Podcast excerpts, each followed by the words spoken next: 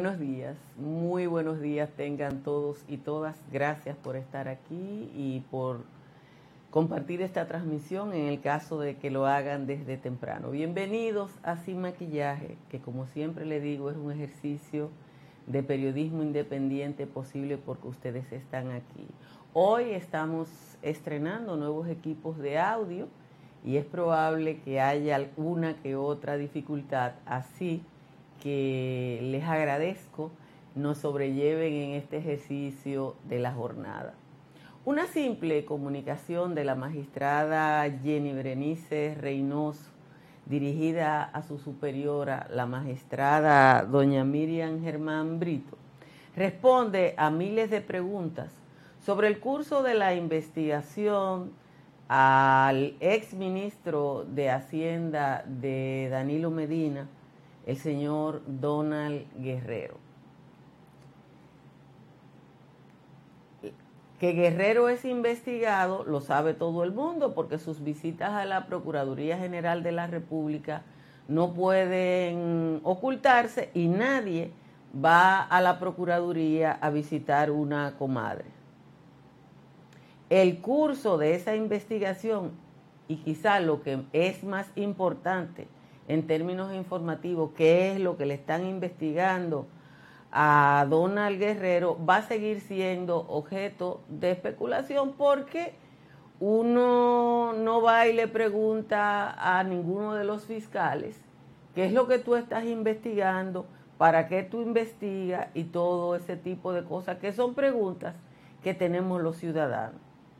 Los entendidos de las finanzas, finanzas públicas indican que decenas de pagos de último minuto de la administración Medina dispuesto por el funcionario o el exfuncionario y que se hicieron visibles en la operación Pulpo, han establecido el curso inicial de esa investigación.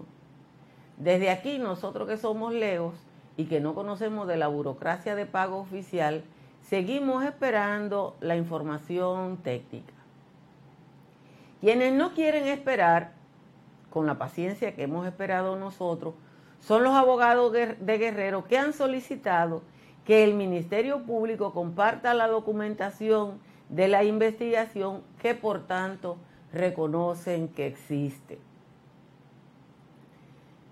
En un intercambio con la, de la procuradora Jenny Berenice Reynoso con su jefa inmediata, indica que podría ser un precedente peligroso para decenas de investigaciones en curso. Oiga la palabra, decenas de investigaciones en curso. De esa frase se deduce que no es solo el caso de Donald Guerrero, sino otros tantos que ni siquiera pasan por nuestra cabeza, pero que el Ministerio Público tiene en carpeta o en su mesa de trabajo.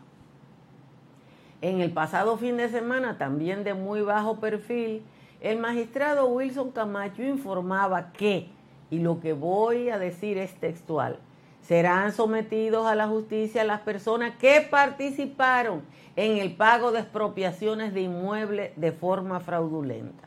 Según una nota del listín diario, Camacho fue preguntado en el Palacio de Justicia de Ciudad Nueva sobre las acciones que realiza la PECA en base al informe de investigación sobre pagos y libramientos por concepto de deuda pública por expropiación y simulación de compraventa de terrenos del Estado que fue elaborado por la unidad, de, la unidad antifraude de la Contraloría. El, el citado informe del 23 de septiembre del 2021, los auditores de la Contraloría establecieron maniobras fraudulentas llevadas a cabo entre los meses de febrero a julio del año 2020 desde el Ministerio de Hacienda, Bienes Nacional, el Consejo Estatal del Azúcar y la Dirección de Catastro Nacional en la pasada gestión de gobierno en perjuicio del Estado por aproximadamente 12.540 millones de pesos. El mismo informe determina que esas maniobras se hicieron a través de múltiples pagos a terceros por concepto de deuda pública bajo la modalidad de sesiones de crédito proveniente de procesos de expropiación de derechos sobre terreno. El Ministerio de Hacienda suspendió los pagos por expropiaciones a 89 personas por un valor de 17 mil millones de pesos por oposiciones de la pesca, lo cual fue autorizado por la Coordinación de Juzgados de Instrucción en la resolución 10 del 29 de diciembre del 2021. Señores, se pagaron 12 mil millones y se pudo suspender el pago de otros 17 mil millones de pesos. Estamos hablando de 29 mil, casi 30 mil millones de pesos, lo cual no es jícara de coco. Si alguien quiere saber por dónde andan las investigaciones, en el caso del señor Donald Guerrero, ahí tiene pues dos muestras eh, que, están, que están ahí en los periódicos, que yo no sé si la gente no la ve o no la quiere ver, pero que están ahí. Señores, muchísimas gracias a todos, a todas de nuevo por estar aquí. Espero que este audio revisado por mi querido Tiziano esté hoy en perfecta condición. Prepárense para un día caluroso y lluvias aquí en el Distrito Nacional, que forma parte de una de las ocho provincias que están en alerta. La temperatura más alta la tiene Montecristi con 26 grados Celsius. A esta hora la Romana, Santo Domingo e Higüey están en 25, las demás cabeceras de provincia están entre 23 y 24. En los valles altos, por allá Calimete, tiene la temperatura más baja con 15, Constanza y Calimetico están en 17, Hondo Valle, San José de las Matas, San José de Ocoa y Los Cacaos están en 18, El Cercado y Jánico están en 19. Dice Eliani que este país es una vaca lechera cuando uno lee todo, todo lo que se han podido llevar o intentado llevar entre las manos. Vamos, señores a leer el resumen de las principales informaciones de la jornada de hoy que tenemos aquí. La directora nacional de persecución de la corrupción, Jenny Berenice Reynoso, solicitó a la Procuradora General Miriam Germán Brito que modifique la instrucción que dio para que se permite el acceso al exministro de Hacienda Donald Guerrero a la carpeta fiscal sobre la investigación en curso contra el exfuncionario porque todavía estaba bajo reserva total. Reynoso plantea que abrir de manera total la carpeta fiscal en esta etapa del proceso pone en riesgo la investigación, precisando por las actuales investigaciones, las cuales no especifica, Guerrero no ha sido citado ni se ha impuesto ninguna medida de coerción. Advierte la magistrada que la decisión serviría como jurisprudencia del Ministerio Público y pondría en riesgo decenas de en, casos de narcotráfico, lavado de activos, trata y tráfico de personas, criminalidad organizada. En una solicitud de reconsideración tramitada el 25 de abril, Jenny respondió a otra de Miriam Germán del 18 de marzo. El Ministerio Público solicitó la imposición de prisión preventiva contra el vicealmirante Félix Alburquerque Comprés, imputado de matar al comunicador Manuel Taveras Duncan y de borrar evidencia relevante al destruir o ocultar el arma ilegal que utilizó para cometer el hecho. El documento señala que en el caso existe el peligro de fuga al tratarse de un hecho grave y la posibilidad de que el imputado torpede el proceso de investigación mediante la intimidación a testigos conforme las relaciones que cultivó en su prolífica carrera militar y su comportamiento violento, además de que destruyó y ocultó evidencia. Alburquerque Comprés realizó, según dice el documento, múltiples disparos en contra de la víctima y su amigo, no logrando impactarlo en el primer intento. Tras no lograr el cometido, ya que tanto Duncan como su amigo salieron corriendo, el imputado abordó su vehículo y persiguió al hoyo oxiso. El expediente narra que Duncan logró esconderse detrás de una banca de lotería que está ubicada próximo a Rico Hot Sin embargo, el imputado Félix Alburquerque Comprés lo encontró y procedió a desmontarse de su vehículo y a realizar un disparo en el tórax eh, donde se ve que inmediatamente cae al pavimento. Esther Taveras Duncan, hermana del comunicador Manuel Taveras, ultimado a tiros, de alguna manera coincide con la solicitud de medida de coerción cuando pide un fiscal independiente para el caso por las mismas cosas. Un exdirector de control de drogas eh, tiene demasiadas relaciones. Hace apenas 68 días, a mediados de junio, las autoridades de Moca emitieron una orden de arresto contra el agente policial Esteban Javier Cora, hoy acusado de matar a cuatro personas, incluida la madre de sus hijos y su ex suegra, en el municipio de Los Alcarrizos. En esa ocasión, mientras se desempeñaba como agente del orden, había golpeado a un motociclista en la vía pública. Días después, ambos llegaron a un acuerdo amistoso a pesar de que uno de los superiores en el departamento de la DGCET en Moca pidió que Javier Cora fuera removido de la institución por un comportamiento inadecuado. Eso pudo haber salvado la vida de cuatro personas. Al 17 de agosto de este año, el decomiso de armas de fuego y municiones creció un 65.8% en relación al año 2018, que fue el más alto de la prepandemia, según un informe de la Dirección de Aduana.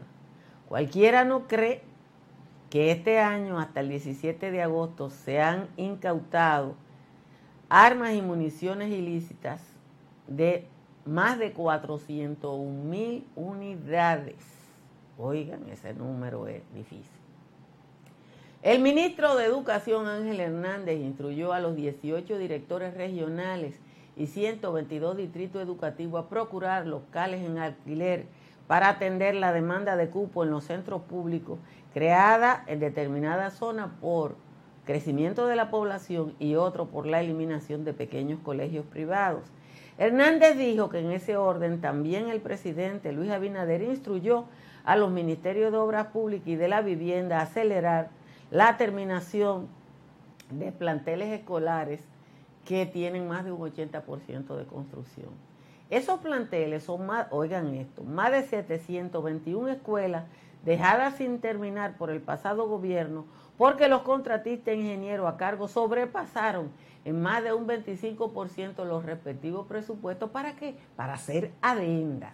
El monto inicial para la construcción de los centros educativos era 3.600 millones de pesos y posteriormente los contratistas e ingenieros agregaron adendas que dispararon el monto a 16 mil millones de pesos, o sea que multiplicaron por 5 el valor original que ustedes saben que es el método, era el método del PLD.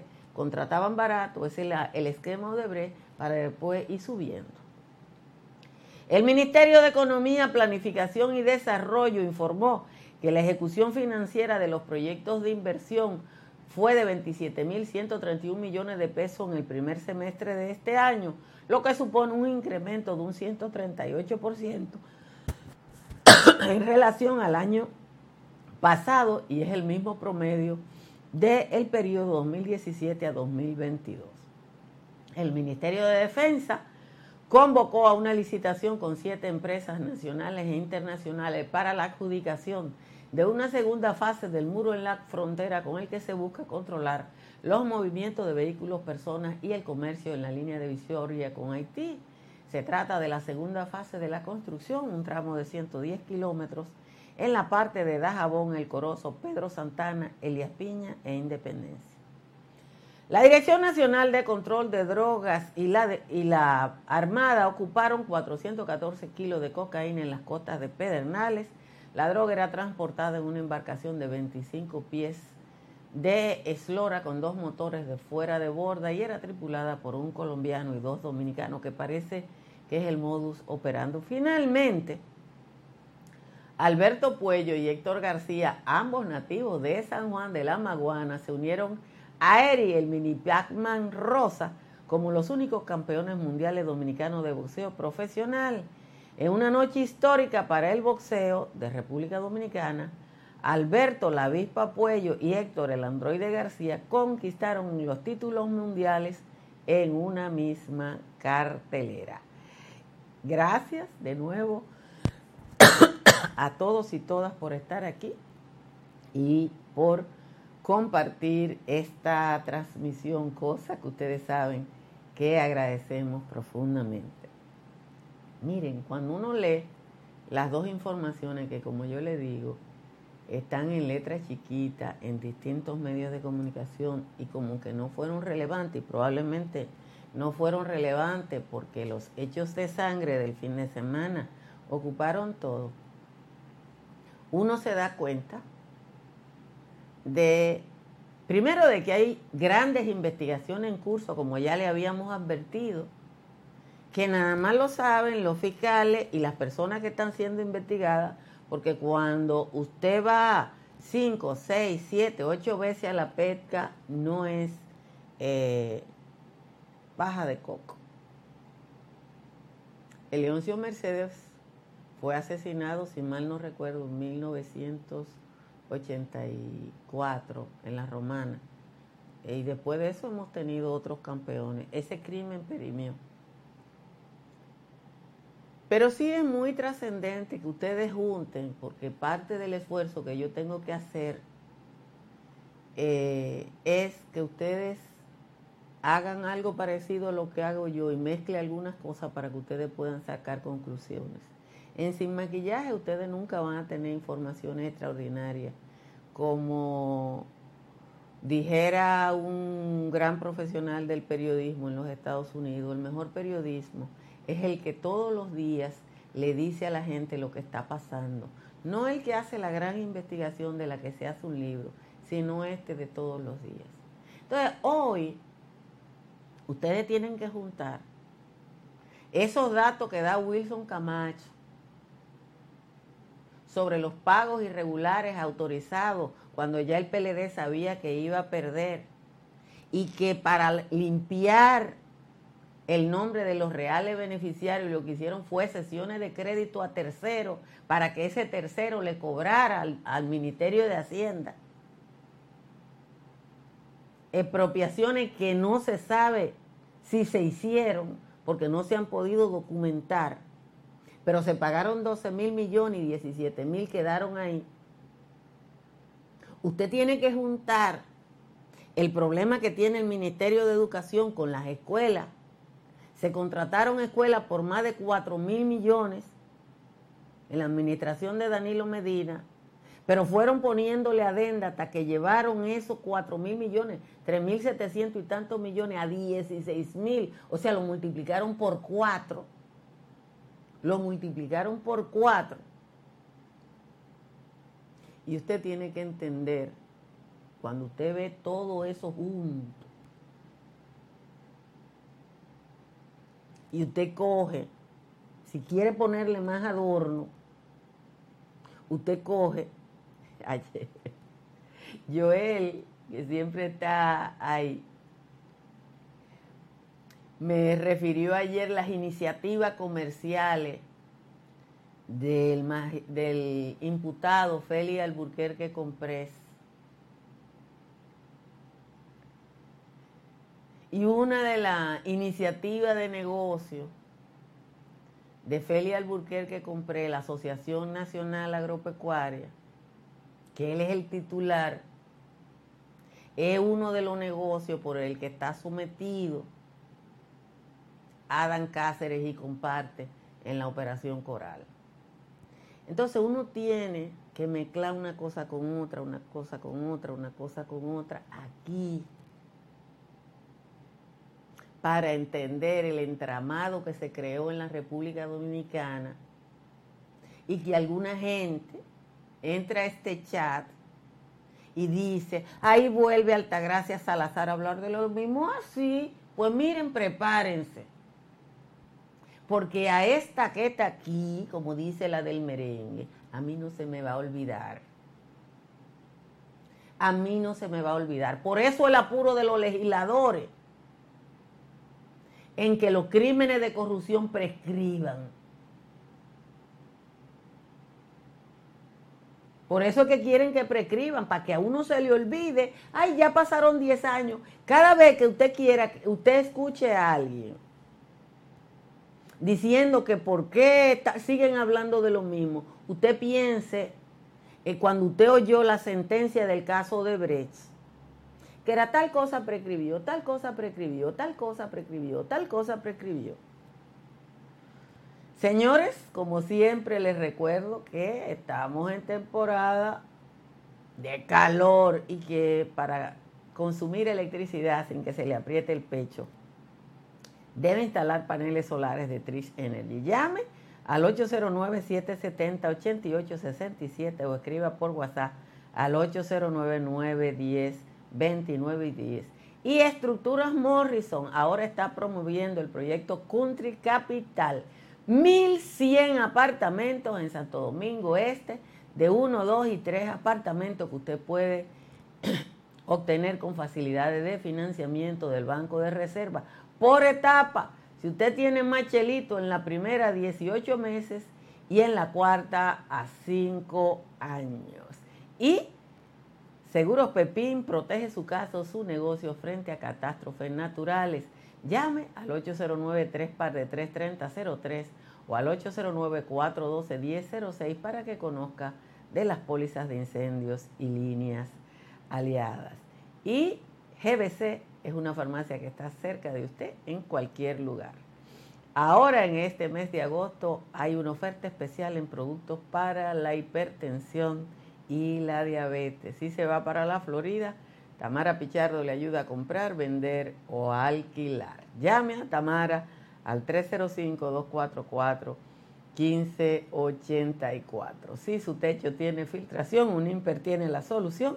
Un IMPER está en el 809 372 0640 y en el 809-989-0904. Vamos a leer la décima de Juan Tomás, que aquí está. Dice Juan Tomás, el ministro de Tudeo se llevó a tres de un fuetazo demostrando tras su paso que él no asusa a fariseo, que no le coge mareo ayudante de tercera, que no acepta bellaquera, de técnicos directores ni de comunicadores que hayan cambiado de acera. Celan bien al encargado de la oficina de compra para evitar que le haga sombra al bateador designado. También quitó de su lado a un tal señor Vidal, ex director general de la parte financiera, por lo cercano que era con el ministro Fulcar. Se fue el consultor jurídico en medio de este alboroto, quien no era santo devoto de lo crédito crítico fatídico. Aunque no hay datos verídicos que señalen a Fulcar su forma particular de manejar su gestión, lo hizo carne de cañón, de cantante y del juglar. Van a seguir los cambeos en la sede del Miner y terminarán de creer cuando termine el conteo. Piensan hacer un chapeo en toda la dependencia. Quien no haga diligencia con el tal Ángel Hernández, más le vale que se mande y nos regale su ausencia. Esa es la décima de hoy del señor Juan Tomás. A Juan Tomás, muchísimas gracias. A propósito de la décima, yo debo hacer una aclaración a solicitud de decenas de funcionarios medios del Ministerio de Educación, que parece que son muy cercanos a Fulcar, que algunos me mandaron audio, audio que yo voy a guardar, yo lo voy a guardar. Eh, diciendo que aclarara que no, que las decisiones últimas eh, con nombramientos irregulares que hizo Fulcar no han sido desestimadas. Así que ya lo hice, eh, fue un error de CDN que yo leí, pero ya ustedes lo saben, a los que me mandaron audio yo los tengo guardados, porque esta cana a mí no me salieron de gratis. esta cana a mí no me salieron de gratis, así que eh, eh, uno tiene que, que reírse cuando ve este tipo de cosas en la República Dominicana. Eh, no quiero que se me olvide, aunque ayer hablamos de eso, a propósito de los seis feminicidios de las 24 horas entre el sábado y el domingo, decirle que 49 mujeres han muerto en este periodo y que 53 niños se consideran en quedaron en, orfandad, algunos de padres y madres. Eh, y eso, señor, es muy doloroso en cualquier lugar del mundo. 53 niños huérfanos. A veces los que hablan de este tema no, no piensan en ese segundo elemento. Cuando yo trabajé un reportaje sobre los feminicidios hace ya mucho tiempo, me encontré casos en que el hijo o la hija o varios hijos de un feminicidio suicidio estaban en casa de amigos porque ninguna de las dos familias asumían a los bebés, a los niños y las niñas. Entonces uno tiene que, cuando ves, casi rasgarse la vestidura, casi eh, rasgarse las vestiduras por, por cosas. Señores, yo no controlo la plataforma de, de, de, de, YouTube. Ah, eh, yo uso la plataforma de YouTube para esta transmisión, pero no la controlo. Las decisiones que toma YouTube de, interrumpir el programa o esta transmisión, en el caso de que lo haga para poner una, eh, una publicidad, son de las condiciones que hay que aceptar eh, cuando usted abre un canal de esto. Sí, tenemos micrófonos nuevos, nuevos, porque tenemos micrófonos nuevos, un switch de audio nuevo y varias cosas nuevas que como siempre se han adquirido con lo que ustedes aportan a través de Patreon. Miran, es muy importante, insisto, voy a terminar otra vez sin maquillaje con la misma reflexión inicial. Aquí hay mucha persona, mucha persona que cuando uno está hablando de algo, lo, lo, primero lo hicieron en el periodismo dominicano cuando se corrompió.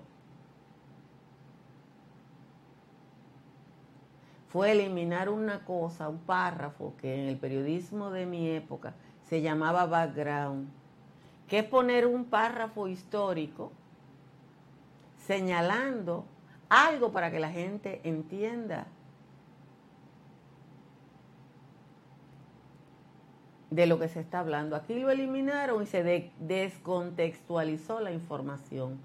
Lo pone, nosotros decimos background o antecedente. Cuando se eliminaron los antecedentes, usted entiende. Cuando usted lee hoy que Aquiles Cora, ese cabo de la DGCET, que mató cuatro personas en lo Alcarrizo hace 68 días, que su superior inmediato había pedido que lo cancelen. Usted se da cuenta que esas cuatro muertes no hubieran ocurrido si ese policía no tuviera ese arma de fuego. Pero él encontró quien lo salvó.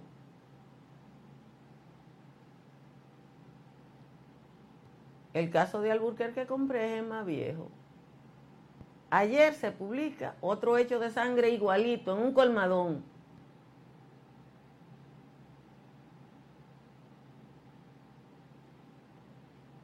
Pero bueno, con eso tenemos que vivir. Las décimas de Juan Tomás usted la puede encontrar en su página de Facebook que se llama Juan de los Palotes. Ahí están, la puede tomar y él va a ser feliz si, tú si usted la lee. Les recomiendo que haga como yo y que la suavice, porque cualquier día, si uno se lleva de lo que él escribe, cae preso. Señores, gracias a todos, a todas por estar aquí. Nos vemos esta tarde en el patio. Bye bye.